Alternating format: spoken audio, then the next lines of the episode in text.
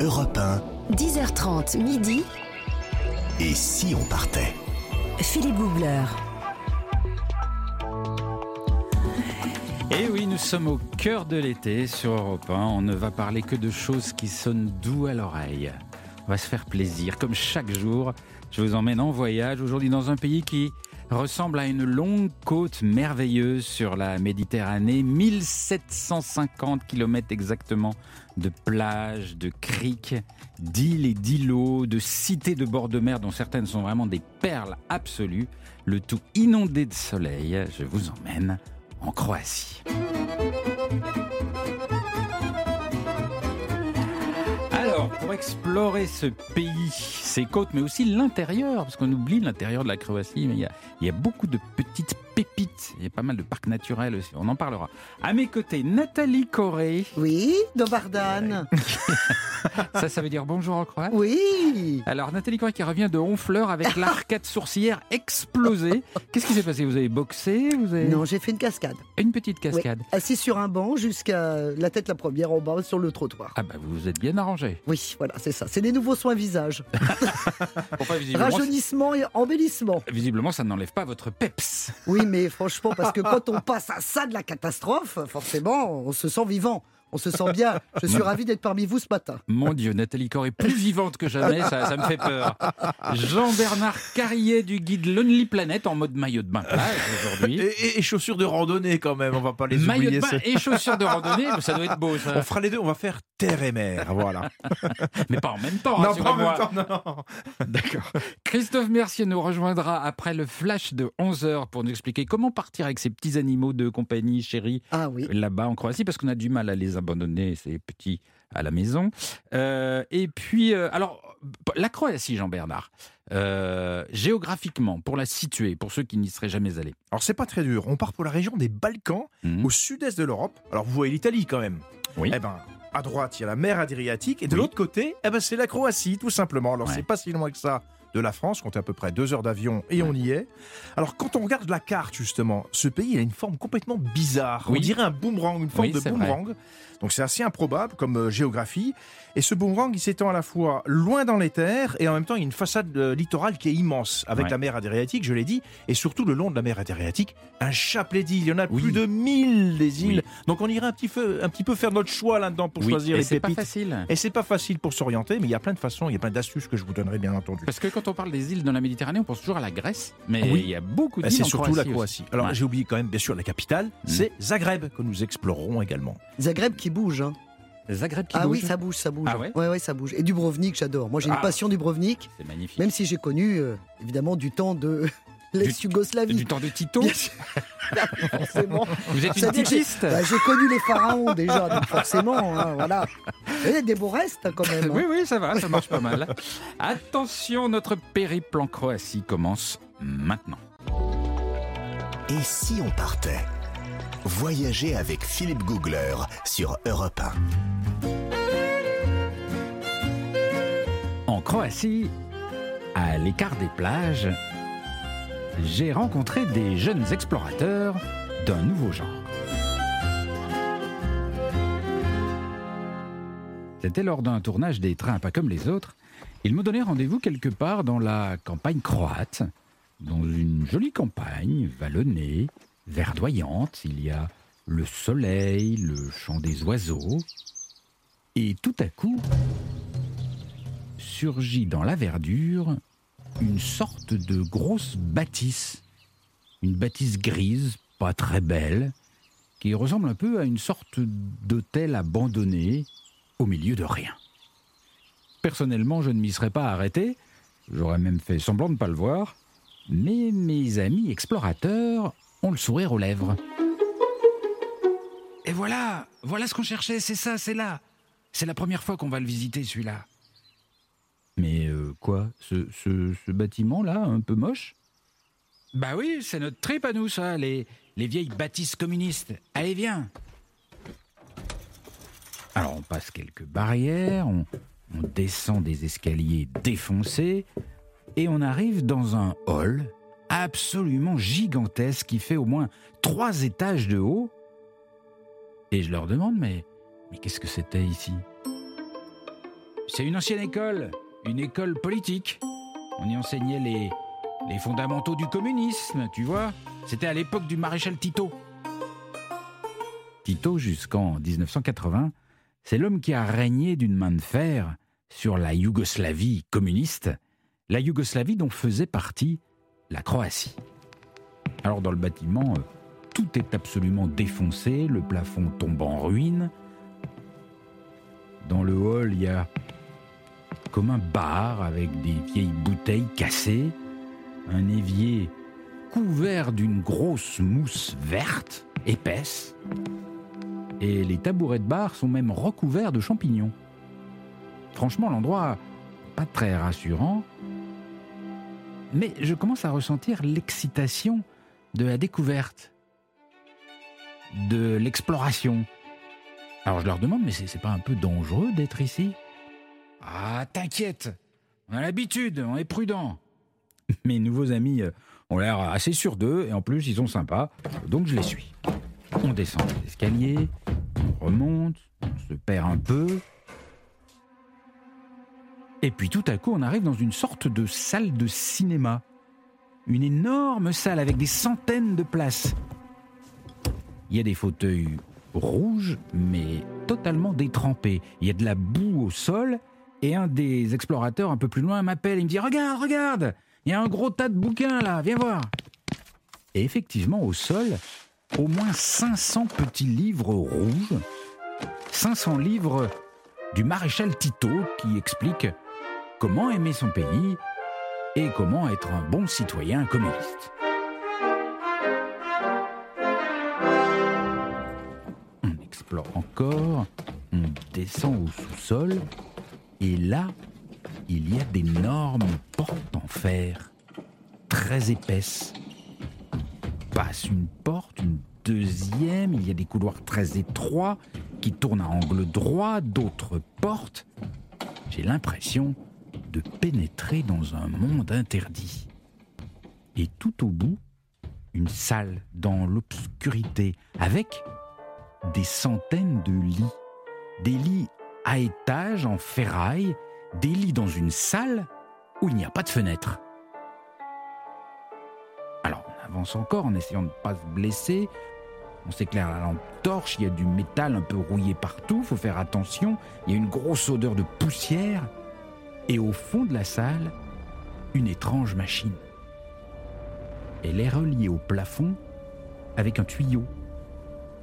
Et là, je sens que pour mes nouveaux amis, c'est le Graal. Mais oui, ça y est, c'est sûr, regarde, regarde, c'est fou. Là, c'est la machine, c'est pour purifier l'air. On est dans un abri anti-atomique. L'ambiance est absolument incroyable, mes amis sont surexcités, nous sommes dans un monde secret. Là où nous ne devrions pas vraiment être, nous voilà de l'autre côté du rideau de fer, dans un film des années 70.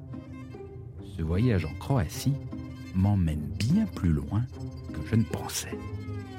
Europe 1, Et si on partait? Philippe Googler. Mais c'est un décor de film en fait. Ah oui, incroyable. Mais il le loue pas pour des, pour des décors pour des... Bah, c'est surtout un bâtiment en très mauvais état qui est abandonné. Donc très dangereux. euh, dangereux, Oui, des oui, risques, il faut hein. faire attention. c'est attention. surveillé ou Non. c'est comme ça Non, non, Ah non, ouais, euh, comme ça. Et, et les, les, les, les explorateurs que je suivais adorent ce genre d'endroit. Euh, c'est ce qu'on appelle euh, l'urbex en fait. Ah, Euh, bah oui, l'urbex, mais ça se pratique aussi en France. hein. Ouais. Moi, j'en pratique beaucoup bah, en Lorraine, dans ma région, Vous dans les ça usines. Bah oui, les, les usines sidérurgiques désaffectées. Ouais.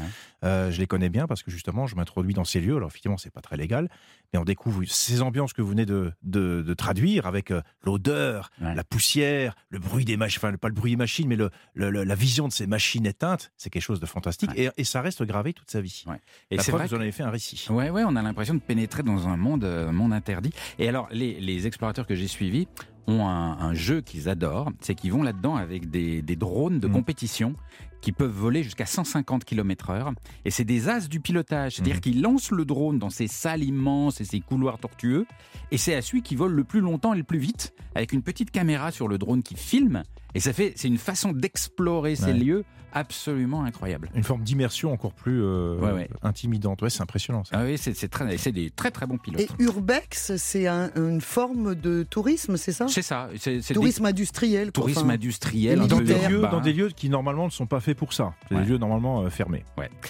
On continue à explorer la, la Croatie d'une manière parfois un peu inattendue, vous l'avez vu, dans un tout petit instant sur Europe. Europe 1, 10h30 midi. Et si on partait? Philippe Googler.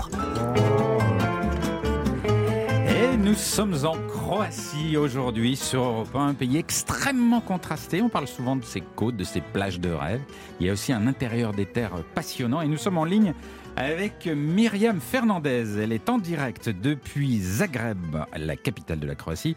Euh, Myriam est, est tombée amoureuse de ce pays et elle a décidé carrément de s'y installer. Parce que ce genre de truc qu'on n'ose pas faire nous en général. Ah, quand moi, oui, oui, oui, moi, ça me gêne pas. Vous, ça vous gêne pas Ah, ben, Zagreb, ça me, ça, me, ça me dérangerait pas du tout. Ah C'est bon super. Ah ouais, c'est Vous super. aimez Zagreb Ouais, vous J'adore. Parce que moi, j'irais m'installer en Croatie, je ne m'installerai pas à Zagreb, je m'installerai À plutôt... Zadar, vous, non Euh, non, plutôt Oh, sur la côte. Sur la côte, euh, avec ou sur une petite île Oui, adorable. mais parce que vous- oui, mais enfin, au bout d'un moment, la côte, ça va. Faut que ça bouge. Faut Ouais, des bah, activités, Philippe. Ah, bah, Il y a Dubrovnik euh, oui. sur la côte. Ah ben ça c'est très sympa aussi. Ouais, ça c'est le bon vrai. compromis. Ça y est, on a C'est trouvé vrai. le compromis. Bon, Donc, bah, euh, bo- bonne journée. Bon, ben, au revoir Myriam. A qui encore pas dit bonjour.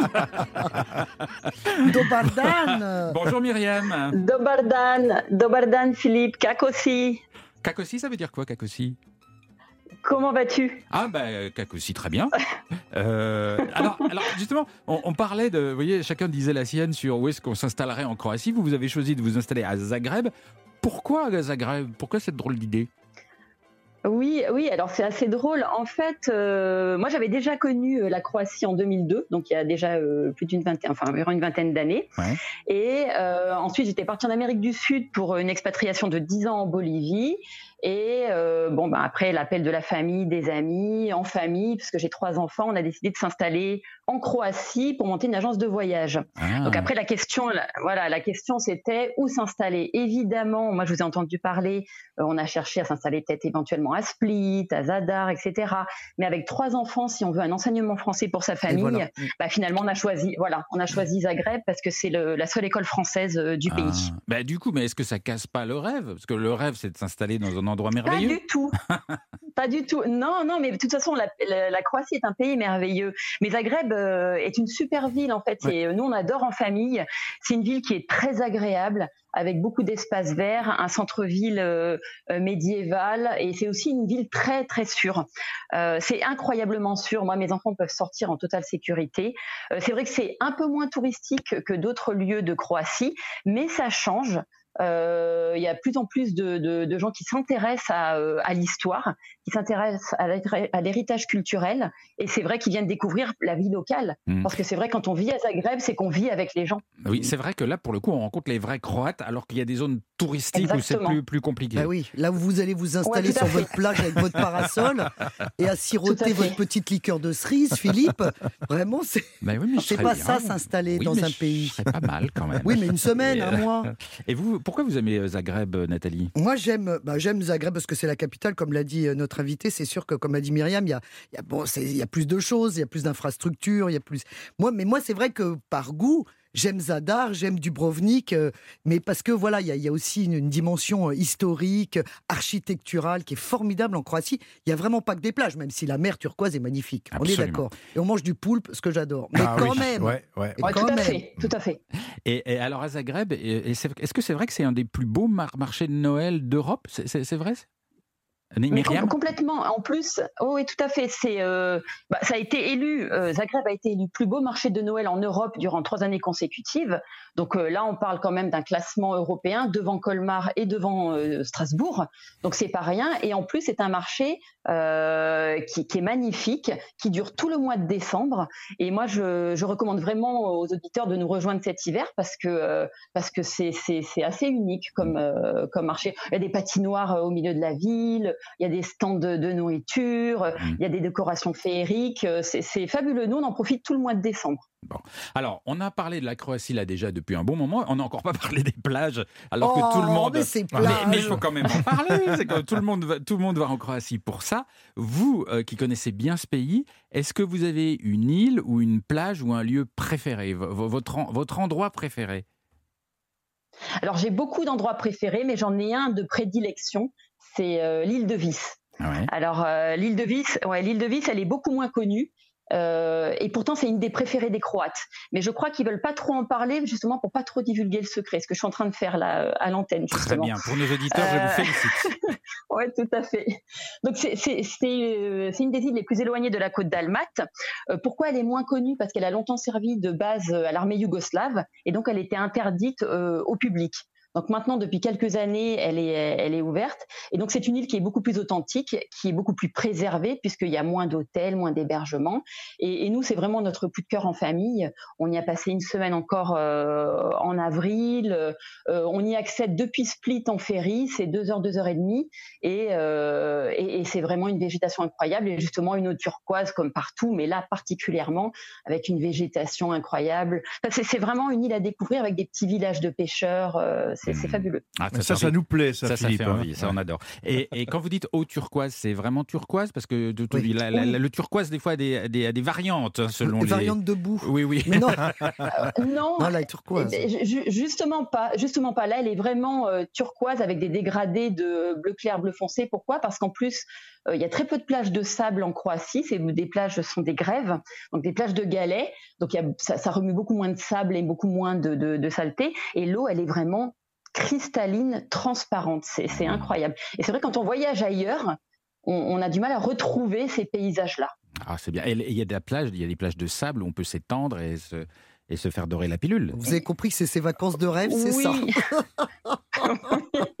Tout à fait. Donc il y, y en a quelques-unes, mais ça reste une minorité. Nous, on, on prévient vraiment les gens, on leur explique que les, les- il faut pas venir pour des plages de sable. Voilà, il faut venir pour les paysages, pour la diversité, pour tout le reste. Et il me semble aussi que l'île de Vis, elle est, elle est réputée pour ses fonds marins. Je crois qu'il y a d'excellents Ah oui. fonds marins. Donc pour le snorkeling et la plongée, c'est pas mal. tout à fait. Exactement. Il y, a, il y a très peu d'endroits en Croatie où on peut faire de la plongée et Vis en fait partie. Très bien. On continue à explorer avec vous la, la Croatie dans un petit instant sur Europe 1.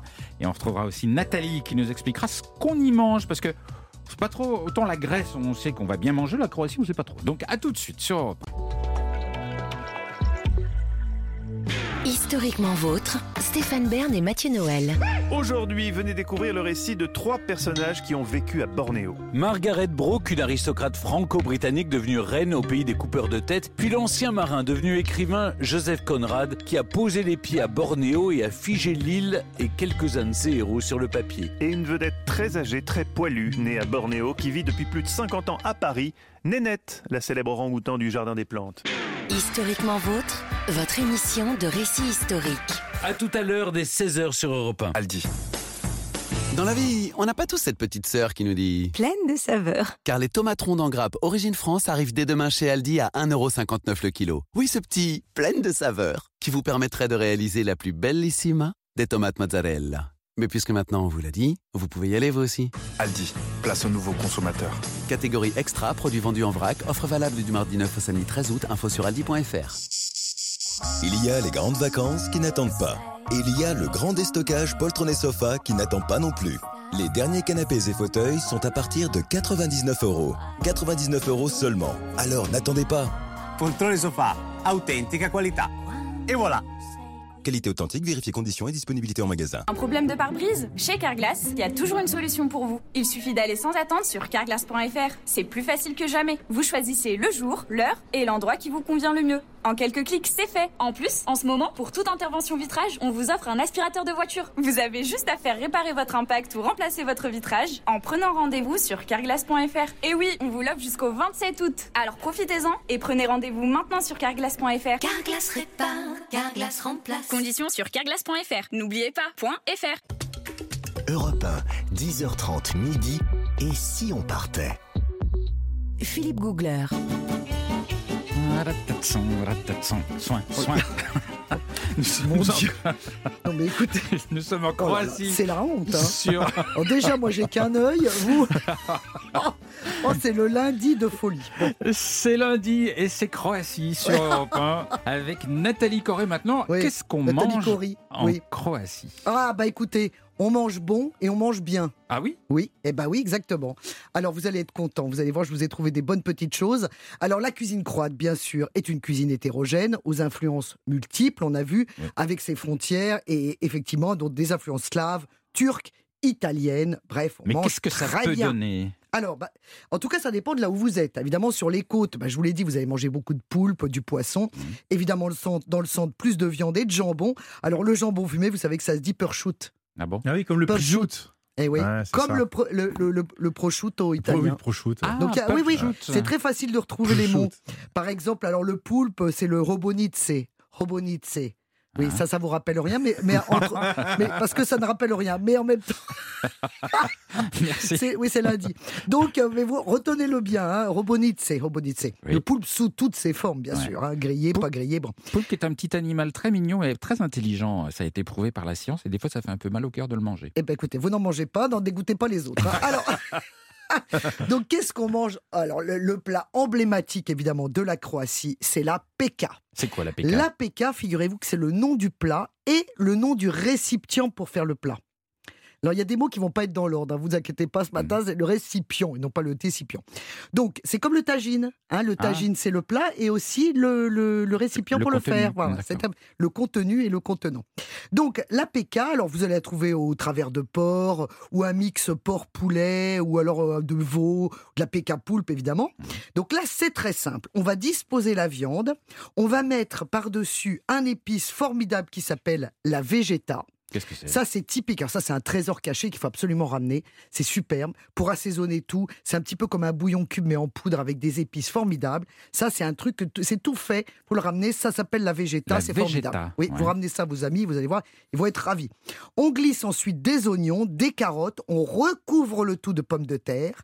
Et ensuite, alors ça, c'est pour vous, c'est la, c'est la croate touch. Vous allez adorer.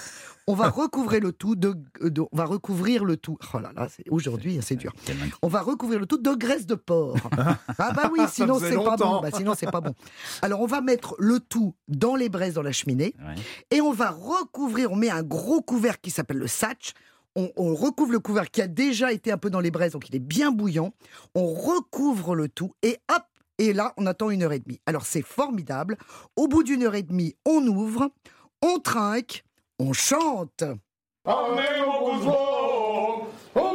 Voilà. C'est un enregistrement que j'ai fait avec des amis. Oui, ça, ils en sont pas à leur première chanson là. hein. Ni à leur premier verre, à mon Non, avis. ouais. Et alors là, on se souhaite de Bartek, bon appétit et on y va. Donc ça, c'est vraiment l'APK, c'est le plat euh, formidable. Alors, il y a une région, parce que je n'ai pas trouvé, je sais que vous attendez un truc un peu dégoûtant, parce que, mais, mais je n'ai pas trouvé en Croatie Il y a tellement rien de c'est bon. dégoûtant Il n'y a rien de dégoûtant. Non, je voudrais vous parler d'une région formidable qui s'appelle l'Istrie. Ah et oui. en Istrie, alors là, vous, vous qui êtes un gourmet voyageur, Philippe, Ouais, ouais. vous allez... Il y a aller- des estrions. Oui. Alors, entre septembre et décembre, c'est la chasse à la truffe blanche. Ah. C'est une région formidable pour Ah, ça. Vous oui. savez que normalement, la truffe d'Alba, c'est en Italie, évidemment, comme son nom l'indique. Eh ben, on en trouve aussi en Istrie. C'est absolument incroyable parce que c'est vraiment un, c'est un champignon qui, ne, qui nécessite évidemment peu de pollution. Donc là, c'est le cas. Elle, c'est une région qui est rurale et gastronome, vierge de pollution, comme je l'ai dit. Et on la trouve. Alors, vous pouvez même la chercher vous-même, hein, avec un chien truffier, bien sûr. Oui, parce qu'on a tous un chien truffé. Bah, avec bien sûr, bah, bien sûr. Bah, vous allez louer, je vous connais. En tout cas, euh, c'est 2500 euros le kilo. Hein. C'est quoi la hein. différence de goût avec la truffe noire Bah, moi, je trouve que c'est plus parfumé, la blanche. Et puis, c'est beaucoup plus rare. Hein. C'est un champignon plus rare. Donc, du coup, euh, vous pouvez récolter 100 grammes pour vous, pour votre consommation personnelle. Après, il faut une licence. hein. Ah ouais? Bah oui, bien sûr. Bah, si- sinon, de quoi ils vont vivre Non, bien sûr que non. Donc, en tout cas, il y a cette, il y a cette région de l'Istrie pour la truffe blanche et autre chose à rapporter dans vos bagages de l'huile d'olive d'Istrie. C'est Ah, une des meilleures du monde. Ah bon? Alors extraordinaire, ça vraiment. Alors allez-y, elle est amère, un petit peu épicée, ça fait un petit peu tousser, mais c'est vraiment Ça fait formidable. Oui, ça fait tousser quand c'est un petit peu épicé. Vous savez l'huile d'olive. Ah, donc elle Quand elle racle bien alors. Elle- ouais, mais elle rate, elle est bien, elle est bonne. Elle est justement, c'est formidable. Et alors, euh, vous savez que l'office de tourisme propose même l'Office du tourisme, oh là là, je vais y arriver, hein. l'Office du tourisme propose même une route de l'huile d'olive. Hein? Oui, plutôt que de faire euh, systématiquement la route des vins, vous. vous feriez mieux de faire la route de l'huile d'olive, c'est bien mieux pour vos artères. Bon, en tout cas, ça c'est formidable et je voudrais lancer un cri, puisque nous sommes en gastronomie, euh, sur l'emblème de la Croatie, sur son drapeau, on, le, on la trouve, sur tous les panneaux touristiques, c'est la chèvre. La chèvre d'Istrie. Il y a la chèvre sur Ouais. le drapeau? Ouais, Ah. bah oui, donc la SOS chèvre en péril, car la chèvre étant euh, en voie d'extinction. Alors il y en avait des milliers encore il y a peu, maintenant il n'y en a plus qu'une dizaine, donc c'est une catastrophe, oui. Parce qu'évidemment c'est un, c'est une, c'est très important parce que la chèvre fournit pendant des siècles l'essentiel à l'alimentation des paysans pauvres. Ben oui. Donc c'est une catastrophe. Donc là il y a un vaste plan gouvernemental d'insémination pour que les, les animaux se reproduisent plus vite, pour essayer. De... Ah ben oui, donc je pousse un cri. Voilà, SOS, chèvre en détresse. Ah bon? C'est la chèvre d'Istrie. Oui, oui, oui, non, mais c'est pas du tout des blagues. Là, je n'ai pas du tout envie de rire. Et puis, bon, je vais vous souhaiter une bonne santé à tous avec le marasquin, qui est donc une petite liqueur de cerise faite avec les, les feuilles du cerisier. C'est délicieux. Et euh, chin chin santé à tous. Chin, chin. Chin, chin. Myriam, vous qui êtes avec nous en direct depuis, depuis Zagreb, qu'est-ce que, qu'est-ce que vous aimez manger là-bas en, en Croatie? Allô? Oh, on a perdu Myriam? Que se passe-t-il? Un- Est-ce que, est-ce que- est-ce que vous aimez la PK un- oh, un grand silence, vaste et noir. Elle On est en train de ça. préparer. Allô, peut-être allô? Oui, Ah. ça y est, la voilà. Allô, allô? Oui, Vous on, vous m'entendez? entend, on vous entend. Oui. Ça, c'est les joies du direct. Myriam, qu'est-ce que vous aimez Oui. manger là-bas en Croatie? C'est quoi votre, votre plat préféré?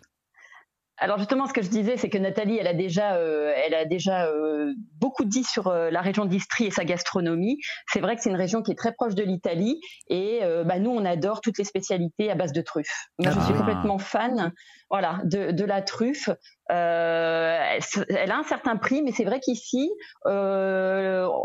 On, on a pas mal de produits à base de truffes, c'est-à-dire on a des huiles, euh, il y a des sauces pour les pâtes, euh, il y a des, euh, des préparations à base d'olives noires et euh, de truffes. Euh, et c'est vrai qu'il y a une grande variété et on en profite beaucoup. Pour, pour les amateurs de truffes, c'est vrai que c'est euh, c'est une vraie opportunité. Et, et Et on, ne ensuite, sait par pas, rapport, on, euh, on ne sait pas que la Croatie est le pays Bah, de la c'est pour ça que je suis là pour ouais, vous du tout. l'apprendre. Ouais, Exactement, exactement. Et la PK, Tout à alors fait, la c'est, PK, euh, le grand plat national. Oui, oui, tout à fait. Alors, l'APK, voilà, c'est vraiment un plat euh, traditionnel euh, croate. Euh, C'est-à-dire que c'est tellement ancré dans la tradition que les gens font construire des foyers chez eux. Ouais. C'est-à-dire soit dans leur salon, soit euh, à la cave. Mais de toute façon, euh, beaucoup de familles croates ont un foyer euh, APK pour pouvoir recevoir leurs amis. Ouais. C'est dans la tradition, c'est dans la culture. Très bien, merci beaucoup euh, Myriam. On continue notre voyage en Croatie dans un petit instant après le flash de 11h sur Europe 1. A tout de suite. Europe 1, 10h30 midi, et si on partait? Philippe Googler. Et oui, tous les jours, nous voyageons sur Europe 1 entre 10h30 et midi. Nous voyageons le cœur léger, sans bagage, sans visa, sans passeport, juste pour le plaisir, comme ça. Et aujourd'hui, une pure destination de vacances, de plages, de soleil, de villes sublimes, de perles du Brovnik. C'est absolument merveilleux. Nous partons en Croatie. Avec euh, toute ma petite bande de, de baroudeurs, ils sont là, fiers. Bande de quoi? On se demandait, hein, on attendait, là on se dit oh là là. Ils sont fiers, heureux, vifs, pleins d'énergie. Ils sont heureux, fiers, je ne sais pas tellement de quoi. Non, mais enfin bon. si, si, parce que vous avez, vous avez le monde dans les yeux. Oui, ah bah c'est vraiment le jour de me dire ça, sachant que j'ai qu'un œil. Alors c'est vrai que Vraiment, c'est- vrai que Nathalie Je a fait de la voltige à Honfleur ce week-end. Elle a l'arcade complètement explosée. Voilà, oui, c'est Bon. Alors, Si au moins on pouvait me relifter derrière, bah, enfin bon, je... eh, vous n'en avez pas profité? Non, j'en ai pas profité, non, ils n'ont pas voulu. Donc Nathalie Corret est Oui. avec nous, vous l'avez compris. On a bien mangé, euh, Dobartek, hein. bon appétit. Jean-Bernard Carrier est également avec nous. Il nous fera découvrir ce pays qu'il adore aussi. Et ces pépites, toujours ces les pépites. Il n'y aura pas que de la plongée, rassurez-nous. Non, non, non, il y aura beaucoup d'intérieur de terre, justement. Tout à fait. Et puis Christophe Mercier qui nous a rejoint. De quoi va-t-on parler aujourd'hui? Je crois que vous vous intéressez aux animaux très exceptionnellement. Bonjour Philippe, bonjour à tous. Euh, oui, aujourd'hui, je vais avoir l'esprit un peu cabot et ronronnant. Ah, Cabot, c'est pas que, c'est pas que aujourd'hui. hein, pas- Non Et voilà. La, Vous avez la bien fait manière de de. venir. Oui, oui, oui, oui, oui, je vais repartir d'ailleurs. Je, je repars en Croatie. là. Et nous sommes toujours en ligne avec euh, Myriam Fernandez. Myriam Fernandez, alors elle, elle a, elle, a- fait ce que ce qu'on n'ose pas faire en général, c'est-à-dire elle a trouvé l'endroit merveilleux, elle a du coup décidé de s'y installer. Elle est en Croatie depuis 5 ans avec toute sa petite famille. Elle s'est installée à Zagreb et elle y a fondé une agence de voyage qui s'appelle Terra Balka, qui est une agence pour les amoureux francophones de la Croatie. Myriam, vous êtes avec nous? Oui, tout à fait. Bon, alors on, on a, on a commencé à explorer la, la Croatie dans notre euh, première demi-heure entre 10h30 et, et, euh, 11h. 11h. J'ai du mal, excusez-moi. Vous inquiétez pas, on est C'est là pour souffler. Philippe. Aidez-moi, aidez-moi, c'est difficile. Euh, alors, il y a- il y, a un truc qu'on ne, qu'on ne dit pas souvent, c'est que la Croatie est traversée par des Alpes, des montagnes. Et que c'est aussi le, le paradis de la, de la randonnée. Ce sont les Alpes dinariques, c'est bien ça? Oui, tout à fait, tout à fait. C'est vrai que les, euh, dans le dans l'inconscient collectif, les euh, les gens pensent que la Croatie c'est que le littoral, Ouais. mais la Croatie elle est effectivement traversée par les Alpes dinariques Ouais. et on peut y faire vraiment de très très belles balades. Euh, pourquoi? Parce qu'en fait, quand on, on, on fait des balades sur le, le, le versant côté mer, ben, on a des vues spectaculaires Ah, sur l'Adriatique. Donc, euh, donc c'est c'est euh, c'est pas que de la randonnée, c'est ça- c'est de la randonnée quand même assez active. C'est pas de l'escalade non plus, mais euh, c'est pour les gens qui, qui sont assez sportifs aussi. Oui, puis alors la randonnée sous le cagnard dans un pays méditerranéen, moi je, ça, me, ça me tente rarement. Voilà, ça y est, à chaque fois, on n'arrivera pas Je à me pas. faire sortir Non, de son transat. Il veut aller sur la plage. Mais ouais. non, mais c'est vrai, il fait trop chaud pour randonner, non? Non, mais euh, alors après, euh, si on dit Alpes, on dit altitude aussi, donc euh, il fait plus frais. Ouais. Ouais, ouais, ouais. Et après, Bon. on s'équipe, on s'équipe, on s'équipe en conséquence aussi. on est accompagné d'un guide et euh, on marche pas 8 heures d'affilée, on marche 2 heures, 3 Ah, heures, et puis on fait une petite pause. Et après, on traverse des lacs. Puis il y a des voilà, forêts, c'est assez varié. Ouais. Ah oui, puis Et il y a des forêts également. Et, et qu'est-ce que c'est que cette histoire de, de, de lacs reliés entre eux par des cascades? Ah, Ça, c'est je- je connais magnifique pas. ça. Ah, ça c'est magnifique. Oui, ce sont. Vous parlez des lacs de Plitvice. Ouais. Alors, le lac- les lacs de Plitvice sont les. euh, c'est le plus connu des parcs nationaux de Croatie. Alors, qu'est-ce que c'est? Ce sont 16 lacs reliés entre eux par des cascades. euh, dont la plus haute s'élève à 78 mètres de haut. Ah oui. Donc, ce sont des paysages complètement uniques et exceptionnels, et avec une incroyable palette de couleurs, des bleus, des verts, des marrons. C'est- C'est c'est majestueux. Mhm. Et euh, nous, alors le petit tip, c'est vraiment d'essayer de le visiter très tôt le matin Mhm. pour euh, profiter au mieux de l'atmosphère et, et justement avoir moins de, moins de gens. Voilà. D'accord. Oui, alors, il y a, il y a- il y a aussi, a- c'est un vrai sujet parce que c'est un pays qui est sous une grosse pression touristique, il y a beaucoup de monde. Et, et le- Récente en plus, récente. récente, récente. Et le, le sujet qu'on doit aborder, c'est Dubrovnik, qui est vraiment. Alors, j'y suis allé plusieurs fois. C'est c'est une merveille cette ville. C'est une espèce de grosse ville fortifiée qui domine la mer. Donc, vous avez les remparts au-dessus de cette mer bleue, les toits rouges des maisons, et puis à l'intérieur de la ville fortifiée, des rues tout en marbre, des choses absolument incroyables. Exactement. C'est absolument magnifique, sauf que Sauf qu'il y a énormément, énormément de visiteurs. Alors comment on fait pour en profiter?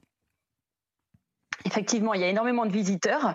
Euh, il y en a un peu moins depuis euh, depuis deux trois ans, puisque euh, les bateaux de croisière ne sont plus autorisés à passer devant euh, devant la ville. Donc, ce qui fait que les autorisations sont plus compliquées à avoir pour les bateaux de croisière. Donc, on a déjà un petit peu moins de monde, mais ça reste quand même l'attractif touristique de la Croatie. Comment on en profite? Ben, On essaye de se lever tôt le matin. Et puis il fait moins chaud. On essa- Pardon? Et il fait moins chaud, donc c'est mieux. Il fait moins chaud en fait, voilà. Donc on conseille de se lever tôt le matin, d'y aller en semaine. C'est vrai que le week-end, il y a, il y a toujours un peu plus de monde. Euh, on essaye d'éviter euh, le mois d'août en famille, par exemple, pour la visite de Dubrovnik. Et surtout, ce qui est très agréable, moi je recommande deux choses, c'est de faire le, le, le, le tour des remparts pour pouvoir vraiment avoir une vue sur toutes les îles euh, et Lafitte. Et la deuxième chose, c'est euh, de prendre le téléphérique pour prendre justement un peu de hauteur.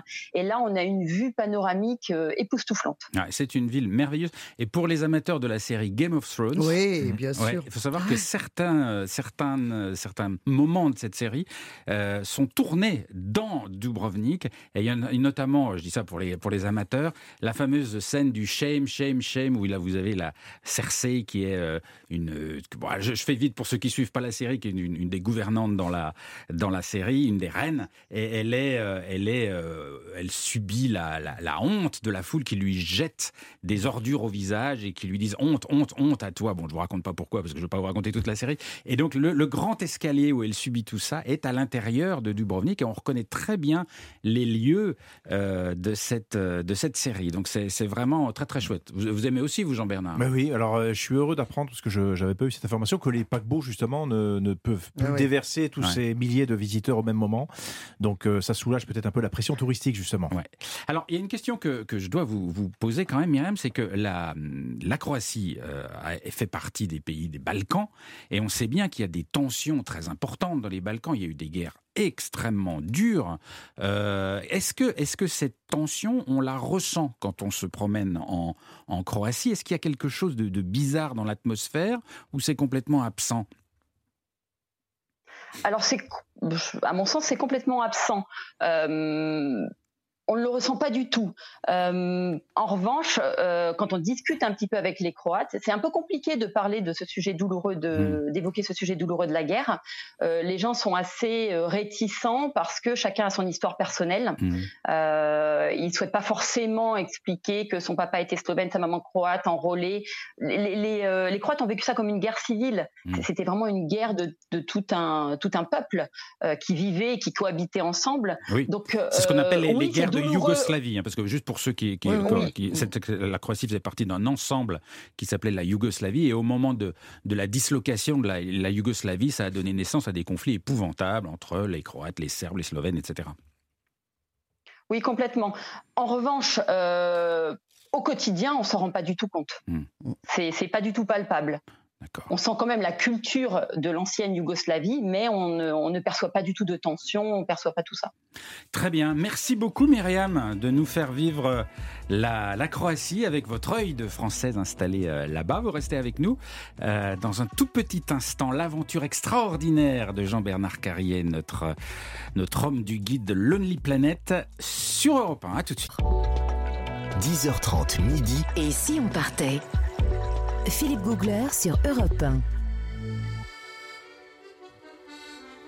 Nous sommes en Croatie sur Europe 1 jusqu'à midi. Vous savez, tous les jours un pays différent, tous les jours un grand voyage. Et Jean-Bernard Carrier, qui a vécu des aventures partout dans le monde, qui est extraordinaire, va nous raconter celle qu'il a vécue en Croatie. Vous avez une vie incroyable en fait. hein. Ben oui, la Croatie, pour moi, c'est effectivement Dubrovnik. On y reviendra quand même un petit peu après celui du Dubrovnik, mais en termes d'aventure, j'ai voulu rechercher quelque chose d'extraordinaire, d'exceptionnel, et je suis allé dans le nord du pays, dans le parc national de Risnjak, qui est pas Ah, connu, donc c'est génial, moi ça, m'allait très bien. C'est un guide qui m'avait euh, recommandé cette, euh, ce parc national, donc tout au nord de la Croatie, près euh, de Rijeka, donc à côté de l'Istrie. Voilà, c'est pas très loin de l'Italie, et c'est un endroit complètement Bah, paumé. entre Rijeka et Listri, ça parle pas. ça voilà. parle- c'est C'est la première à gauche. La Vous sortez de l'autoroute? Donc tout, Dubrovnik, c'est tout au sud. Oui. Euh, Rijeka, c'est tout au nord. Et c'est près de la frontière avec l'Italie. Voilà, pour déjà localiser. Mais c'est bien, personne ne connaît. Donc moi, ça m'allait très très bien. C'est un parc qui est isolé, peu visité. Donc moi, déjà, euh, ça faisait déjà tout son charme. Et c'est à 1500 mètres d'altitude. Donc il déjà, fait frais. il fait frais. Donc déjà, pour y aller, c'est un petit peu compliqué.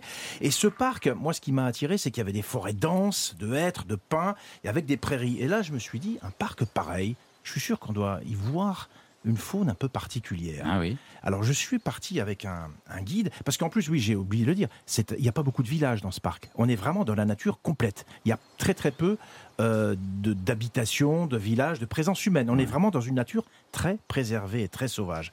Alors, je me Ah, suis je dit, je vous me avez suis dit, je vais faire des belles rencontres. Et j'y étais, vous savez à quelle période de l'année? Attention, ça a toute son importance. Début septembre. J'y Ouais. étais une année de début septembre. Et en début de chaque année, au mois de septembre, bah, il se passe un phénomène naturel très très particulier. Donc, avec le guide, je suis parti au petit matin parce qu'il faut, pour voir ce phénomène particulier, il faut partir au petit matin. On est parti euh, à l'aube quasiment. Euh, J'ai on a laissé la voiture sur le parking et on a marché. Allez, à peu près une heure et demie, deux heures dans, cette, dans ces forêts de hêtres et de, et de pins. Et euh, on a suivi le sentier. De plus en plus, les bruits de la nature se faisaient sentir, les arbres avec le vent, les oiseaux qui pépillent, évidemment. Et puis cette odeur de la forêt au petit matin, l'humus. Et puis euh, les branches qui craquent sous les pas. Et soudain, on s'est arrêté. à la lisière de la forêt, parce que le guide m'a dit Attends, c'est là, c'est là que ça se passe. Je me demandais, mais qu'est-ce qui va se passer? On a écarté le. J'ai écarté le, le- le- le- le petit euh, rideau végétal, et là j'ai vu la prairie au milieu de cette forêt. Et au milieu de cette prairie, j'ai aperçu ce molosse, un cerf immense. Et ce cerf, il s'est mis à bramer. Le brame du cerf, sous mes yeux.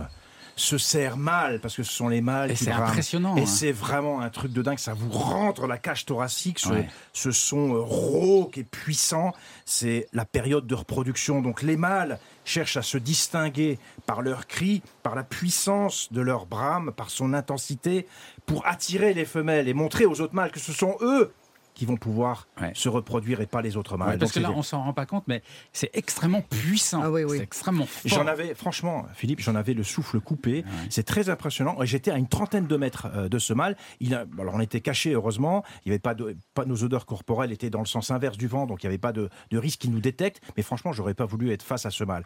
Et puis, moi, j'étais complètement hypnotisé euh, par cette scène, tapis dans mon petit coin végétal avec le guide. Silence absolu, à part le brame euh, qui était là. Et puis, incroyable. Un autre cerf est entré en scène justement dans cette prairie et c'était le rival Ah bah du oui, premier. se battre, et voilà. Et je les ai vus ronder se défier. Et soudain, effectivement, on entend les bruits. Les, les- ils se sont, euh, euh, ben, ils ont fait une fight, une bataille. Ils se sont percutés tous les deux avec leur bois immense pour voir qui allait prendre le dessus. C'est-à-dire, le brame ne suffisait plus à les départager. Il fallait qu'ils en viennent aux mains, si je puis Au dire, bois. au Au bois. bois, si je puis dire. Et euh, cette scène, elle est, elle est assez violente.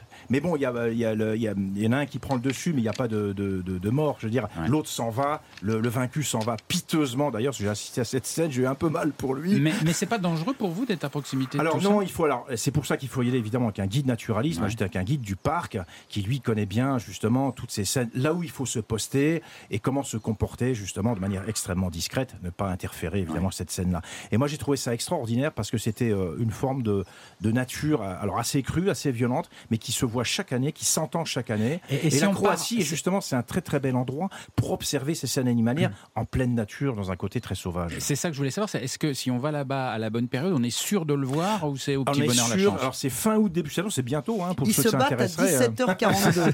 Alors, si vous n'êtes pas là dure, à euh, 17 alors c'est un phénomène naturel qui dure euh, quelques semaines quand même, donc euh, on est à peu près sûr d'observer euh, ces scènes-là. Et dans ce parc-là, c'est quasiment garanti. Alors il y a d'autres. Alors je me suis renseigné avec mon guide qui me dit aussi que ce parc-là pour l'observation animalière, il est génial parce qu'il y a bien sûr les cerfs. Ah, Voilà. Ah. Il y a les fameux ours, Nathalie. Effectivement, les ours bruns. Il y en a une trentaine dans ce parc. Donc euh, là aussi, il faut avoir je les ai pas vus, hein, donc euh, je vous raconterai pas une scène comme ça. Mais on peut voir aussi des ours bruns, des lynx également. Des lynx, il y en a une petite dizaine dans ce parc, et des loups. Voilà, donc c'est vraiment un, un- un parc euh, magique pour voir. Mais là, euh, là ces c'est plus, plus dangereux quand même pour l'homme. Ils peuvent nous attaquer. Alors, il faut toujours y aller avec un guide. Il y a, Mais en voiture peut- ou à a- pied Alors, on y va à pied, justement. On y va à pied. Euh, Les infrastructures sont très limitées dans ce parc-là. Il y a très peu de routes et tout se fait avec des fameux rangers, les guides. Ah ouais, donc en fait, tout ce qu'on va voir très très loin en Afrique du Sud, etc., on l'a en Eh Croatie. oui, tout à fait. Oui, enfin, il y a- il y, a peu de girafes. hein. Il y a peu de girafes. Oui, mais enfin, de voir un combat de cerfs, moi j'en ai vu, mais en Afrique du Sud. Donc Ah, c'est mais là, c'est génial. génial parce que la Croatie, c'est toute la face cachée, c'est ça aussi la Croatie. C'est pas que vos plages, hein, Philippe, c'est ce que je voulais dire aussi. En plus, il veut aller à la plage, il se baigne pas. Alors vraiment, je vois pas l'intérêt. Ouais, on va l'envoyer voir le brame dessert. C'est ma fête. Non, mais c'est vrai que la Croatie est beaucoup plus riche qu'on ne l'imagine. Ah ouais, bah oui, la et, preuve. euh, et, et dès qu'on rentre dans les terres, on change vraiment, vraiment d'univers. Merci beaucoup, mon cher euh, Jean-Bernard, euh, de nous avoir raconté votre aventure avec les cerfs. Dans un tout petit instant sur Europe 1, on verra comment partir en Croatie avec son petit animal de compagnie. Absolument. Parce qu'on n'a pas Avec son avec ours de son compagnie. parce qu'on n'a pas envie de l'abandonner, on n'a pas envie de le laisser Non. à la maison. Non. Donc on va voir ça avec Christophe Mercier dans un instant. À tout de suite. Europe 1, 10h30 midi. Et si on partait? Philippe Googler.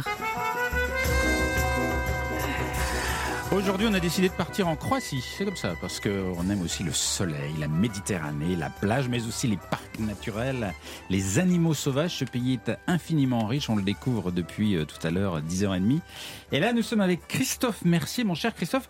Alors aujourd'hui, exceptionnellement, euh, vous n'avez pas vraiment nous parler de santé, mais plutôt de nos petits animaux euh, préférés De santé de nos petits animaux Ah, préférés. la santé des Et animaux. oui, et puis des santé des maîtres. Parce que si on abandonne notre animal dans un refuge auprès d'amis pendant qu'on est parti en vacances, on risque de revenir déprimé. Ah oui, ah, Oui, ah. ah bah oui, parce Oui, que oui. l'animal de compagnie fait partie de la famille, Ouais, donc c'est important ça de pouvoir marche, l'emmener. petite euh, manœuvre là? Oui, ça marche.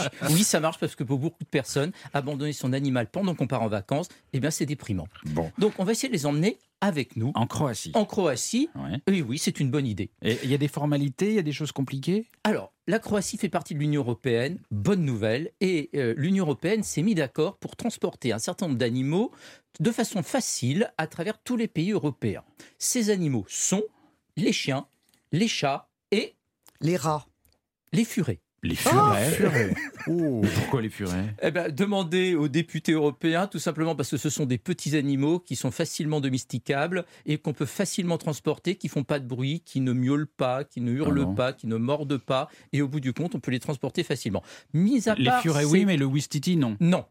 Les autres font partie des nouveaux animaux de compagnie, les, Ah, les NAC. NAC. Et ces nouveaux animaux de compagnie, eux, répondent à une autre réglementation européenne qui va dépendre du pays dans lequel on veut les emmener. Donc les autres, c'est par exemple les serpents, les... Absolument, ce sont les oiseaux, les serpents, même le lapin.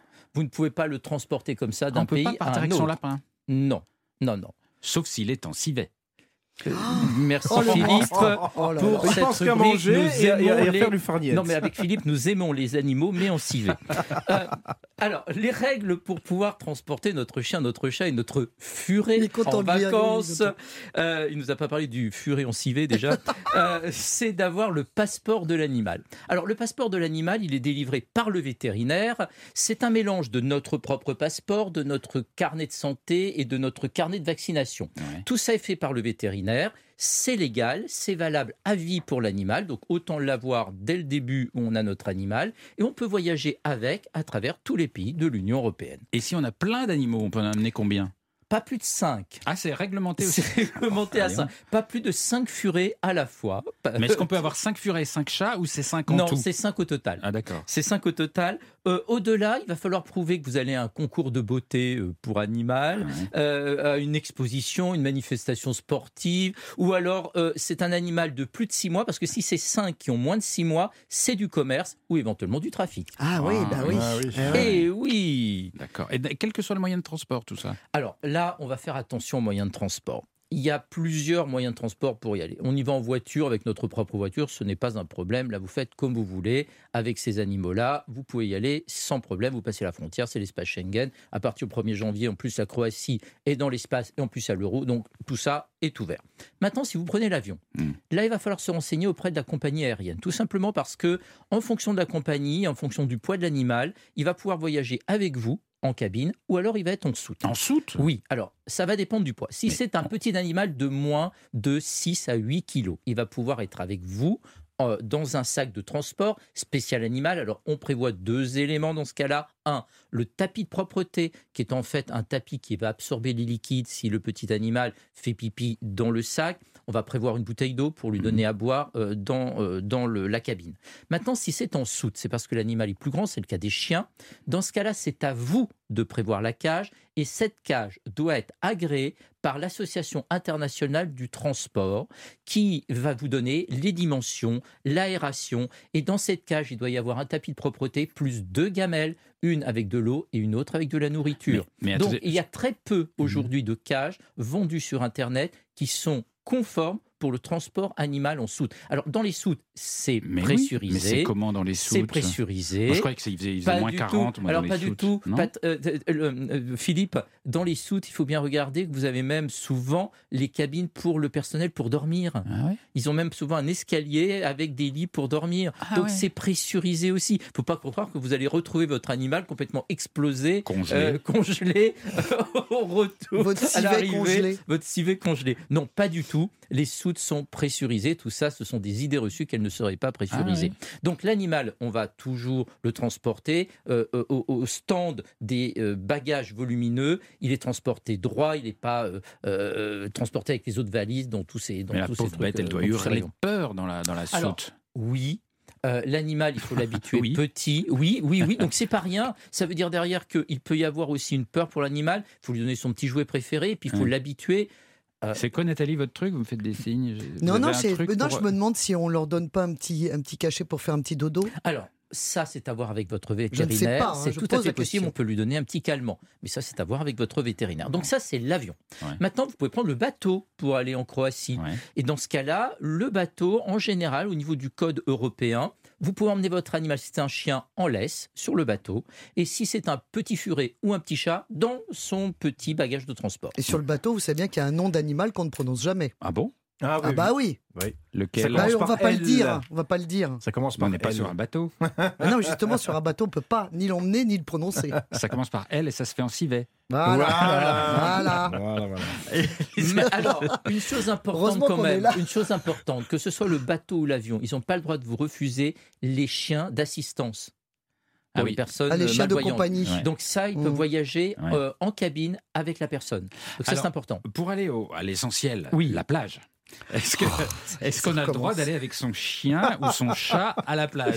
Les plages sont quasiment à 100% interdites aux animaux, quels qu'ils soient, Ouais. euh, pour éviter les déjections des animaux, pour pas augmenter Ouais. la contamination sur les plages. Ouais. Par contre, on peut emmener son animal dans les forêts, euh, on peut emmener son animal en balade, euh, en dehors des plages. Mais sur les plages, c'est quasiment 100% interdit en Croatie comme ailleurs dans l'Union européenne. Ouais, Café, restaurant? À l'extérieur, oui, c'est possible. Vous vous renseignez avec le cafetier, il n'y a pas d'obligation, mais il peut être tenu en laisse à l'extérieur du café-restaurant, ça c'est complètement possible. Myriam, vous êtes en direct toujours avec nous depuis euh, Zagreb, en, Croatie. Oui, si oui. on est dans un, dans un esprit vacances, famille, avec le chien ou le chat, etc., etc., est-ce que c'est c'est quoi le, le lieu le plus tranquille et le plus agréable votre, votre endroit préféré pour ça? Pour être avec un chien? Non, pour être en famille, euh, sans, sans Ah. complications, que ce soit joli, qu'on soit dans un environnement pas trop surpeuplé, et puis euh, où on peut emmener son animal, un truc un peu, un peu familial, tranquillou, quoi. Les cascades, c'est sympa. Pour se poser Ouais, Les une- cascades, c'est sympa, mais je penserais vraiment aux îles. Ouais. Ah oui. Contrairement à ce qu'on peut imaginer, les îles sont beaucoup moins bondées que le, le continent. Ouais. Ah ouais, d'accord. Et on peut il n'y a pas de deal à éviter absolument? Vous avez, c'est- on peut, on peut choisir comme on veut? Oui, oui, tout à fait. En plus, les, euh, je pensais à l'animal de compagnie, les, euh, les Croates adorent les chiens et donc à l'entrée des restaurants, il y a souvent des petites gamelles avec de l'eau et des croquettes. Ah d'accord, c'est rigolo ça. Ça c'est rigolo. Christophe. Deux éléments, les criques sont autorisés aux animaux en Croatie. Ah il y a oui? plein de petites criques. Et ça, on peut les emmener. Et deuxième élément, il y a des vétérinaires partout en Croatie. Et vous trouvez des, des aliments pour les animaux, ainsi que des produits de santé et de toilette partout dans les supermarchés, exactement pareil qu'en France. Merci Christophe euh, pour toutes ces petites infos pour nos animaux préférés. Dans un tout petit instant sur Europe 1, la Gazette de Nathalie Corré, ces infos incroyables qu'elle a puisées en Croatie. À tout de suite sur Europe 1. Europe 1, 10h30 midi. Et si on partait Philippe Googler. Nous voyageons en Croatie sur Europe 1 jusqu'à midi et nous trépignons de savoir Ah. quels endroits croustillants, quelles infos Oh. dingotes Oui. Nathalie Corré nous a trouvé dans ce pays. Oui, puis pas n'importe où. Alors là, là, j'ai lu dans Beaux-Arts Magazine. hein. Ah oui Ah oui, là, ça rigole pas. Ouais, c'est du Je vous dis, sérieux. bah, figurez-vous que la jeunesse, euh, est, la jeunesse est très créative euh, après dix ans de guerre. Là, la vie reprend, on tourne une page sur le passé, et c'est vrai que les jeunes ont monté des musées absolument insensés. Dans Beaux-Arts Magazine, par exemple, je vous ai trouvé le musée des cœurs brisés. Ah non, bon. C'est à Zagreb, Hmm. oui. Alors figurez-vous que, évidemment, comme chacun sait, Les histoires d'amour, les histoires d'amour, les histoires oui, vous nous- d'amour finissent mal. eh ben, en général. Euh, Vous, vous nous la Alors- faites façon comédie musicale. voilà, c'est lundi, c'est- c'est c'est- c'est ravioli. Alors, en tout cas, euh, c'est un musée qui a été créé par deux artistes croates qui se sont séparés après quatre ans d'amour. Ah. Et ils se sont dit, bon, qu'est-ce qu'on va faire de ça? Parce qu'évidemment, quand on se sépare, c'est triste. Alors, ils ont décidé que chaque obje- objet présenté dans ce musée va décrire une histoire d'amour qui a viré au cauchemar. Alors comme ça sur le papier, évidemment, Ben ça oui. fait pas envie. Ça fait vaisselle cassée, ça. Oui, c'est ça. Ben oui, mais c'est très intéressant en fait, parce que ça a une dimension thérapeutique leur truc. C'est très marrant. En fait, le, le musée déjà, il est situé entre deux églises hein, pour montrer euh, aux personnes donc euh, qui se marient que si leur amour ne dure pas, c'est ici dans ce musée que seront cloîtrés leurs souvenirs de mariage. C'est intéressant. Alors l'idée, c'est de consoler. Vous voyez, c'est de, de permettre aux cœurs brisés qui vont euh, dans ce musée de comparer leur histoire avec celle des autres. Il y a toujours pire, vous Ah, savez. oui, ça, ça Eh fait du oui. bien en général. Bah oui. Ça donne horrible. une chance, effectivement. Et surtout, c'est une collecte. C'est-à-dire que vous y allez avec un objet dont vous voulez vous départir. C'est-à-dire un trop mauvais souvenir. Alors évidemment, là, ça peut être une montre, un nain de jardin, du sang coagulé, des clés, sang coagulé. Oh. des peluches, une hache, voire des menottes. Ah oui, Mais il faut Oui. que ça ait servi. euh, Eh Ben, bien sûr, tant qu'à faire, oui, oui, c'est ça. Donc c'est un très mauvais souvenir. Et vous allez dans le musée et Olinka et Drazen, donc qui est le couple qui a, qui a effectivement imaginé euh, ce, ce- ce musée, qui a un succès fou. C'est ça quand même insensé. Euh, ils imaginaient pas du tout que ça leur apporterait en fait euh, une collecte à ce point-là, parce que tous les amoureux déçus en fait arrivent avec leur truc et racontent euh, racontent l'histoire émotionnelle qui est liée à cet objet. Donc c'est très intéressant parce que du coup ça, ça fait une dimension thérapeutique où, où effectivement on écoute un peu, c'est l'archéologie sentimentale quelque part, si vous voulez. C'est une sorte d'illustration vivante de fragments du discours amoureux de Roland Barthes. Ça c'est pour, pour, pour- être Ah. Oui, malins pour dans les dîners mondains. Oui, bon, évidemment. peu, oui. Bon, vous me connaissez, voilà. Alors bon, sans transition, je vais passer à un autre musée, toujours à Zagreb, le musée de la gueule de bois. Ah, Ah, mais tout ça, ça fait envie, franchement. Mais c'est pas- Je sais pas- je ne sais pas ce que je préfère. Oh, arrêtez. Ça, c'est un musée qui collectionne les histoires de gueule de bois, les reliques de soirées avinées, pour aider les visiteurs à combler leur trou noir. Alors, il y a quatre salles qui racontent les étapes d'un laborieux retour à la maison. Donc, il y a d'abord la rue, où là, vous avez des graffitis en tout genre, des miroirs. La rue où, quoi, où, on, où on a titubé, c'est ça? Voilà. Il y a des miroirs déformants. Vous vous voyez un peu, c'est un peu genre euh, tu t'es vu quand t'as bu. Vous voyez, donc là, vous vous voyez. euh, Là. Ensuite, euh, il y a une salle où c'est euh, bah, le chant des oiseaux le petit matin quand vous rentrez chez vous à quatre pattes. Et ensuite, il y a la chambre où on trouve un capharnaüm avec des bouteilles renversées, des cendriers qui débordent. Enfin bon, c'est Ah bah des témoignages de épouvantables. bois, là, oui, voilà, c'est- c'est épouvantable. Alors c'est vrai que c'est un musée qui parle de ces certaines nuits où le moment où on sort de boîte de nuit et le moment où on se réveille. Alors évidemment, il s'agit pas de faire une ode à la beuverie, hein, ça évidemment, sinon je vous en parlerai même pas. Ouais. Mais c'est plutôt l'idée de montrer au fêtard effectivement euh, qu'est-ce que tu deviens et de te responsabiliser quand tu as bu. Alors effectivement, c'était l'idée de départ de Rino euh, Dubokovic qui a monté donc ce qui est un jeune aussi pareil et, euh, et c'est- c'est c'est assez en plus il y a beaucoup d'humour à chaque fois parce que c'est bon on stigmatise pas mais on rappelle quand même alors il y a par exemple à la fin alors vous avez un casque de virtuel euh, un casque de réalité virtuelle vous savez Mhm. quand vous rentrez donc ça c'est pour ça que les jeunes adorent ça parce que vous rentrez dans un monde où vous voyez un peu marcher en titubant c'est c'est vraiment très amusant et euh, et surtout, la visite se termine sur un tableau noir sur lequel on peut compléter la phrase Je me suis réveillé avec. Alors là, évidemment, vous mettez ce que vous voulez. Alors Jean-Bernard, évidemment, qu'est-ce que vous auriez marqué Je ne sais pas. Trois inconnus, un tatouage sur la tête, un chien errant. Enfin, je ne sais pas, chacun sa nuit. Voilà. Alors, sans transition, je vais vous parler d'une petite chatte qui s'appelle Anastasia. Anastasia, elle vit à Dubrovnik. Euh, elle a 17 ans et euh, cette petite chatte a été évincée récemment de l'un des plus beaux palais de Dubrovnik où elle avait élu domicile. Figurez-vous qu'elle avait une niche, une niche sous les arches du palais du recteur, une merveille architecturale du XIVe siècle, une niche en bois qui avait été fabriquée euh, par un habitant, un habitant de Dubrovnik. Et, euh, et alors là, c'est le drame. Elle avait même sa plaque avec son nom. Les gens venaient se prendre en photo avec cette petite chatte. Et euh, là, c'est le drame parce que tout d'un coup, la direction des musées a fait retirer la niche en disant était, bah, c'était une atteinte euh, à l'ensemble unique et historique qu'est Dubrovnik, en particulier en construisant des abris euh, pour, les, pour, pour les SDF. Alors que bon, c'est un chat, mais non, c'est considéré comme ça. Donc, idiot. C'était complètement idiot. Donc, ils ont retiré la, petite maison. Mmh. Là, il y a eu 12 000 signatures sur Internet. La chatte a désormais son site Facebook, parce que je sais que vous adorez et les réseaux sociaux et les animaux, Philippe. Oui. Donc voilà, quand vous reviendrez de la plage, vous pourrez aller voir sur le site. Donc la niche depuis a été enlevée, mais évidemment, les habitants sont, sont contre. Donc, ils ont euh, mis, euh, la chatte est de retour et la chatte est sur un carton. Voilà, c'est passionnant. En tout cas, vous irez voir sur Internet. C'est une star de Dubrovnik. Elle s'appelle Alexandra et Anastasia, pardon. C'est la princesse Anastasia. Et pour finir, un petit peu de culture générale, parce Ouais. que ça, je sais que vous aimez beaucoup dans les dîners mondains. Vous savez que la cravate est croate. Ah bon? Oui. Ah, mais c'est difficile à dire, mais pourtant La j'ai cravate réussi. est croate La cravate est croate. Comment ça? La cravate a été inventée en Croatie, figurez-vous. Ah bon? oui.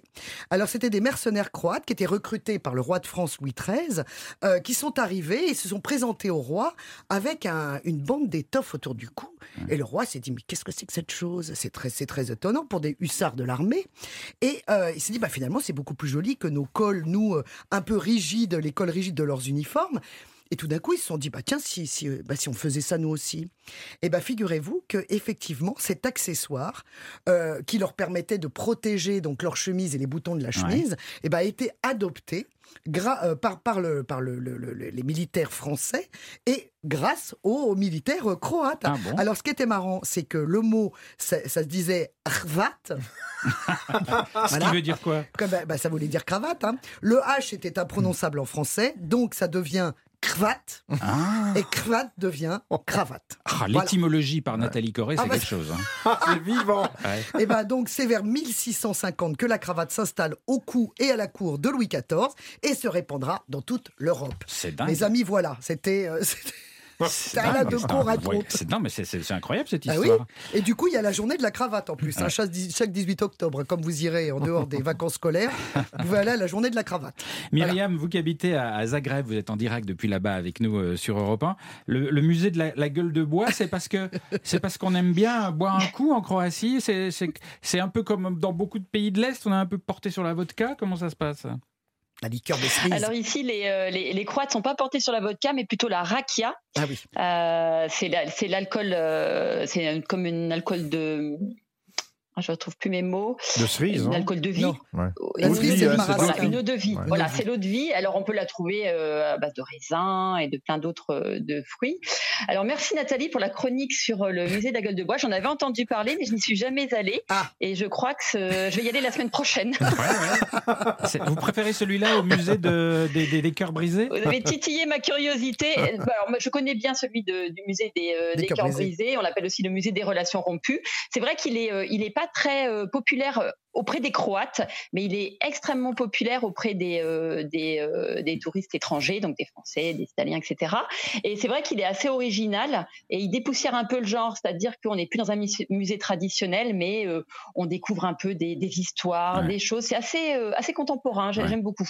Il y a une question que j'aimerais vous poser, Myriam, c'est qu'on dit, on dit parfois Oui. que les Croates sont un peu, un peu raides, sont, sont, sont pas très romantiques, sont pas très souples dans l'accueil. Est-ce que c'est vrai ou pas Et comment vous expliquez ça? Alors euh, oui et non. Euh, je sais que les, les, les gens disent beaucoup ça, mais en revanche, quand on vit ici, on a une toute autre approche en fait des, des Croates. C'est vrai qu'ils ont, ils peuvent avoir un premier abord un petit peu euh, rude. En revanche, ce sont des gens extrêmement accueillants, très solidaires entre eux. Nous, quand on est arrivé en 2017, on a été très bien accueillis. Les gens étaient à notre Ouais. service. En plus, ils ont à cœur de bien recevoir les gens, bien accueillir, de donner une bonne image de leur culture et de leur pays. Euh, les gens ici ils vivent à un rythme très tranquille. C'est vraiment une culture où, euh, où la famille occupe une place très importante. C'est un peu comme en Italie ou, euh, ou en Espagne.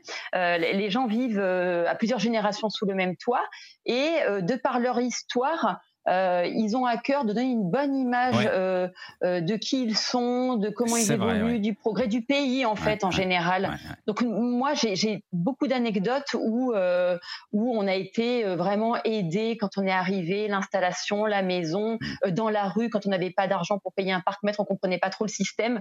Les gens spontanément vont vous donner un euro euh, sans retour. Ouais. Ça c'est c'est quand même euh, assez généreux Ouais. et, et ça leur est égal. Tout ce qui compte pour eux c'est vraiment de De donner une bonne de image. nous aider. Ouais. Voilà l'entraide. Une- Oui voilà tout à fait. Merci beaucoup euh, Myriam de nous avoir raconté la, la Croatie à votre façon. Je rappelle que vous y êtes installé depuis 5 ans avec toute votre famille et que vous y avez fondé une agence euh, de voyage qui s'appelle Terra Balka pour les amoureux francophones de la Croatie. Au revoir Myriam, bon Au vent revoir, en Croatie. Myriam. Au revoir, merci Myriam. à tous. Au revoir. Bonne Au revoir. journée. Et on va écouter une chanteuse croate. Voici Severina dans Uzbuna. Je sais pas si je le dis bien. Ah, c'est pas mal, hein. Ça Ah bon sonne bien, ça sonne bien. Vous connaissez Non, mais ça sonne bien. Voilà. Mais non, Voilà, mais on c'est écoute, le faillot.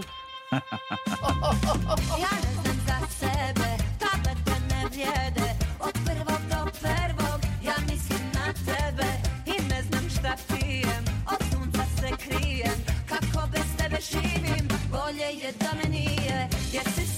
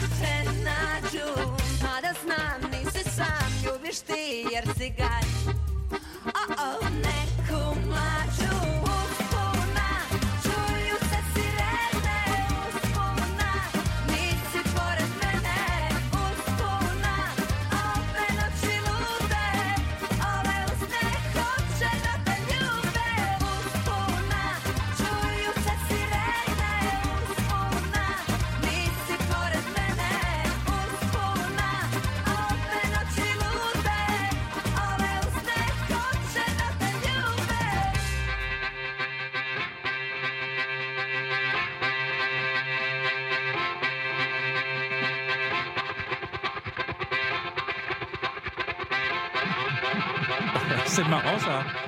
J'aime bien moi. Ça fait un peu euh, Eurovision. Ça fait un peu ouais, ça Oui. fait un peu Eurovision. C'est rigolo. C'est très populaire dans tout le pays euh, en Croatie. Des paysans. Ouais ouais, c'était Severina et le titre de la chanson parce que je suis sûr que vous allez vous précipiter pour trouver le, le titre. C'était Uzbuna sur Europe 1. Europe 1, Philippe Googler. Ah, on voyage bien. On est en Croatie jusqu'à midi. Il nous reste encore quelques minutes. Alors, on, on- on trépigne de, de connaître l'avis de Jean-Bernard Carrier sur comment organiser son voyage parce qu'on s'est bien rendu compte que c'est un pays très riche, qu'il faut ne pas aller seulement aller sur la plage et, et qu'il y a beaucoup de choses à explorer à l'intérieur des terres. Comment est-ce que comment est-ce qu'on s'organise? Est-ce qu'il y a une ville par exemple que vous adorez? Alors les villes, on en a parlé de cette ville, c'est Zagreb. Et moi, je l'aime bien aussi, Ah, figurez-vous. quand et surtout en ce moment. Pourquoi? Pourquoi? Bah, Parce que c'est l'été et il y a des terrasses partout. C'est une institution à Zagreb, les terrasses. Et on profite de la pause café de midi. Alors ça dure entre 11h et 14h. Ça devrait vous plaire, ça, Philippe Mais c'est ma fête aujourd'hui. Il est à la plage à cette heure-là, avec ses petites chaussures en plastique. Ou alors, plus tard dans la journée, dans un des nombreux bars de Zagreb, parce que c'est une ville euh, jeune et festive, et on vient goûter l'une des nombreuses bières artisanales locales. Ouais, ça ouais. aussi, ça fait partie de l'art de vivre à Zagreb, qu'on soupçonne pas toujours, on l'a dit tout à l'heure. Voilà. Ouais. Alors, euh, pour les amateurs de, de culture aussi à Zagreb, il y a le street art. Et ça, c'est pas connu non plus. Alors, soyez attentifs que la prochaine fois que vous irez, Philippe, quand vous arpenterez les rues de Zagreb, ben, vous verrez de belles fresques colorées qui humanisent un petit peu les murs en béton et en briques qui dataient de l'époque titiste. L'époque titiste, l'époque Ouais, du maréchal du Tito. maréchal Tito. Et euh, moi, quand même, ma ville préférée, c'est Dubrovnik. Alors oui, oui, bah, je vous rejoins un petit peu là-dessus aussi parce que j'en ai un excellent souvenir, à condition d'y aller en dehors de la haute saison. Myriam l'a précisé. Je dirais septembre-octobre, ça me paraît pas mal, ou alors mai ou juin. Et faites cette fameuse balade sur les remparts qui encercle le cœur de la ville, parce qu'on voit justement la juxtaposition de la pierre un petit peu rosâtre de ces remparts et le haut couleur azur de l'Adriatique et ça c'est fantastique. Et surtout quand on fait la balade sur les remparts on a une vue sur le côté un petit peu plus intime euh, de la ville parce qu'on voit les cours et les jardins qui sont cachés et ça c'est un, un coup d'œil une perspective qui est vraiment géniale alors bien sûr ensuite on monte sur le fameux la colline à 400 mètres d'altitude qui domine la ville euh, de Dubrovnik et là on a le panorama exceptionnel à la fois sur la vieille ville et sur les îles et Lafitte en arrière-plan ça c'est franchement la carte postale et ça ne se loupe Non, ouais, parce que c'est vraiment, il y, a- il y a des rues tout en marbre, absolument Mhm. extraordinaires, qui sont lumineuses. Et le soir, je trouve que l'éclairage est très doux. C'est une ville qui est magnifiquement éclairée le soir. Il y a une, une lumière un peu jaune, douce, Oui, jaune chaleureuse. douce, ouais, ce qui fait que vous avez envie de, de- de traîner sur les terrasses jusqu'à minuit, une heure du matin. Puis on est beau. Puis on est beau. c'est vrai qu'avec C'est pas comme là. Bon, bah là, on est un petit peu suréclairé. C'est vrai que c'est vrai que non, mais c'est une ville vraiment agréable et c'est vrai qu'il faut plutôt y aller hors saison. Euh, et Est-ce qu'on peut être à Dubrovnik et en même temps faire un peu de farniente? Ah, le farniente. Mais je suis un peu comme vous, j'aime bien de temps en temps une petite pause farniente. Alors, dans les environs de, je veux dire de Split, dans les environs du Dubrovnik, il y a quelques plages, mais c'est pas là qu'il faut aller. Il faut aller sur l'île de Lokrum. Ah. C'est à 10 minutes de ferry, c'est juste en face de Dubrovnik, c'est loin des foules, c'est un petit paradis. C'est une île qui est luxuriante et, boisée. Alors, il n'y a pas vraiment de plage en tant que telle, parce que l'île, elle est rocheuse, rocailleuse, donc assez escarpée, mais il y a des petites criques, comme on les aime bien ici, ces petites criques. Alors, pas une plage, c'est pas du sable, c'est du galet, mais on peut faire trempette. Et là, le- l'eau, elle est vraiment translucide. Je vous conseille vraiment d'aller euh, d'aller découvrir ces fonds euh, là-bas. Et puis, euh, il y a une curiosité. on peut emmener les animaux. Exactement, en plus. Voilà, Christophe. Et puis, une curiosité à Lokrum. C'est les pans. Je sais que vous aimez pas trop les oiseaux, mais il y a plein de pans. C'est le pans symbole de l'eau. Il y en a partout. Ah bon? Ils ont été introduits euh, par, les, euh, euh, par des gens qui venaient des îles Canaries au 19e siècle. Et puis ils ont proliféré. Donc il y a une colonie de pans sur cette île de Lokrum. Et c'est une curiosité très singulière. Ils font la à roue? Et ils font la roue, voilà, exactement. Donc ça fait un petit contraste entre Ah les oui, c'est marrant, plages, les criques et les pans. On ne le sait pas. Mais oui. Nathalie, Alors- vous vouliez ajouter Non, quelque non, chose pas du tout. Est-ce que vous avez parlé de Zadar Non, parce que c'est une ville que Oh. je ne connais pas. Alors Zadar, c'est beau, Zadar. Oui, Zadar, Split. Alors, j'ai quand même un autre, soleil comme un autre spot parce que c'est quand même un petit peu la, la séquence farniente pour Philippe. On va, Oh. on va rester encore sur cette thématique-là. Mais Philippe, je vous ai trouvé la plage de rêve. Ah. Il faut aller sur l'île de Brač. Et Sur l'île de Brač, et il y a la plage la plus photogénique de Croatie, Ouais. c'est cette de, ça s'appelle Zlatni Rat. C'est une avancée en V, comme une pointe en V très effilée, Ouais. qui fait 400 mètres et qui s'avance complètement dans la mer Adriatique. C'est un coup de cœur absolu. Alors, c'est euh, vraiment le, le, le- le paradis. Une eau cristalline comme vous les aimez bien. Turquoise. Turquoise. Un vrai Alors, turquoise. ça manque un peu d'ombre à mon goût, mais Ah c'est ouais. pas très grave. Vous y allez euh, pas forcément au milieu de la journée, un petit peu, un petit peu en fin de journée, pour profiter de cette, de cette plage magnifique. C'est la carte postale, hein, Zlat- Zlat- Zlatni Rat. Il y a même un petit coin naturiste, si jamais vous vouliez euh, Ah bah, voilà autre être au chose. naturel. euh, Ouais. voilà. Oh mon Dieu. Moi, ah, moi, je peux dire qu'il y a un truc que j'aime pas trop. Il y, a Oui. une, il y a une île que j'aime pas trop, qui c'est Var. Non, Kvar- ah oui, Kvar, Parce que c'est- c'est festif. Ouais. C'est très C'est bling bling. d'Ibiza un petit peu à la version euh, croate. ouais, Et je me suis pas senti super bien Ouais. sur cette île. C'est pas l'île la plus. euh, oui, oui. Alors c'est une autre ambiance pour les, gens qui veulent un peu faire euh, la fête au son de. DJ. voilà. Mais alors, est-ce que vous allez parler de Zadar? Mais Zadar, non, parce que je connais pas malheureusement ni Split. Non, mais y ce a- sont des, qu'est-ce qu'il y a villes Zadar, Il y, a, y un truc que vous allez faire, c'est la jeter. Et vous allez voir, pas, pas vous jeter, hein, vous allez sur la jetée, vous allez voir le coucher de soleil. Et il y a des trous dans la jetée qui font du bruit avec les vagues et ça fait comme des sons. Ouais, des petits geysers. ouais. Ah mais ça fait non non mais ça fait c'est c'est pas visuel c'est auditif ça fait de la musique mais de la musique un peu électro c'est c'est totalement naturel mais ça c'est totalement naturel. Mais c'est vraiment ça fait des, des comme du steel band vous voyez ça fait des Mm. bruits un peu métalliques c'est hyper bizarre Ah c'est oui. vraiment super Ah, allez-y Il faudra qu'on aille à Zadar. Bah oui. allez-y. Côté, côté château, village, tout ça, il y a un endroit que vous nous recommandez, Ouais, Jean-Bernard c'est hyper pas connu. Ça s'appelle la région du Zagorier. C'est hyper pas connu. C'est hyper pas connu. Alors c'est à la frontière de la Slovénie, tout au nord du pays. Dubrovnik, c'est tout au sud. Le Zagorier, c'est tout au nord. Et là, c'est une ambiance bucolique.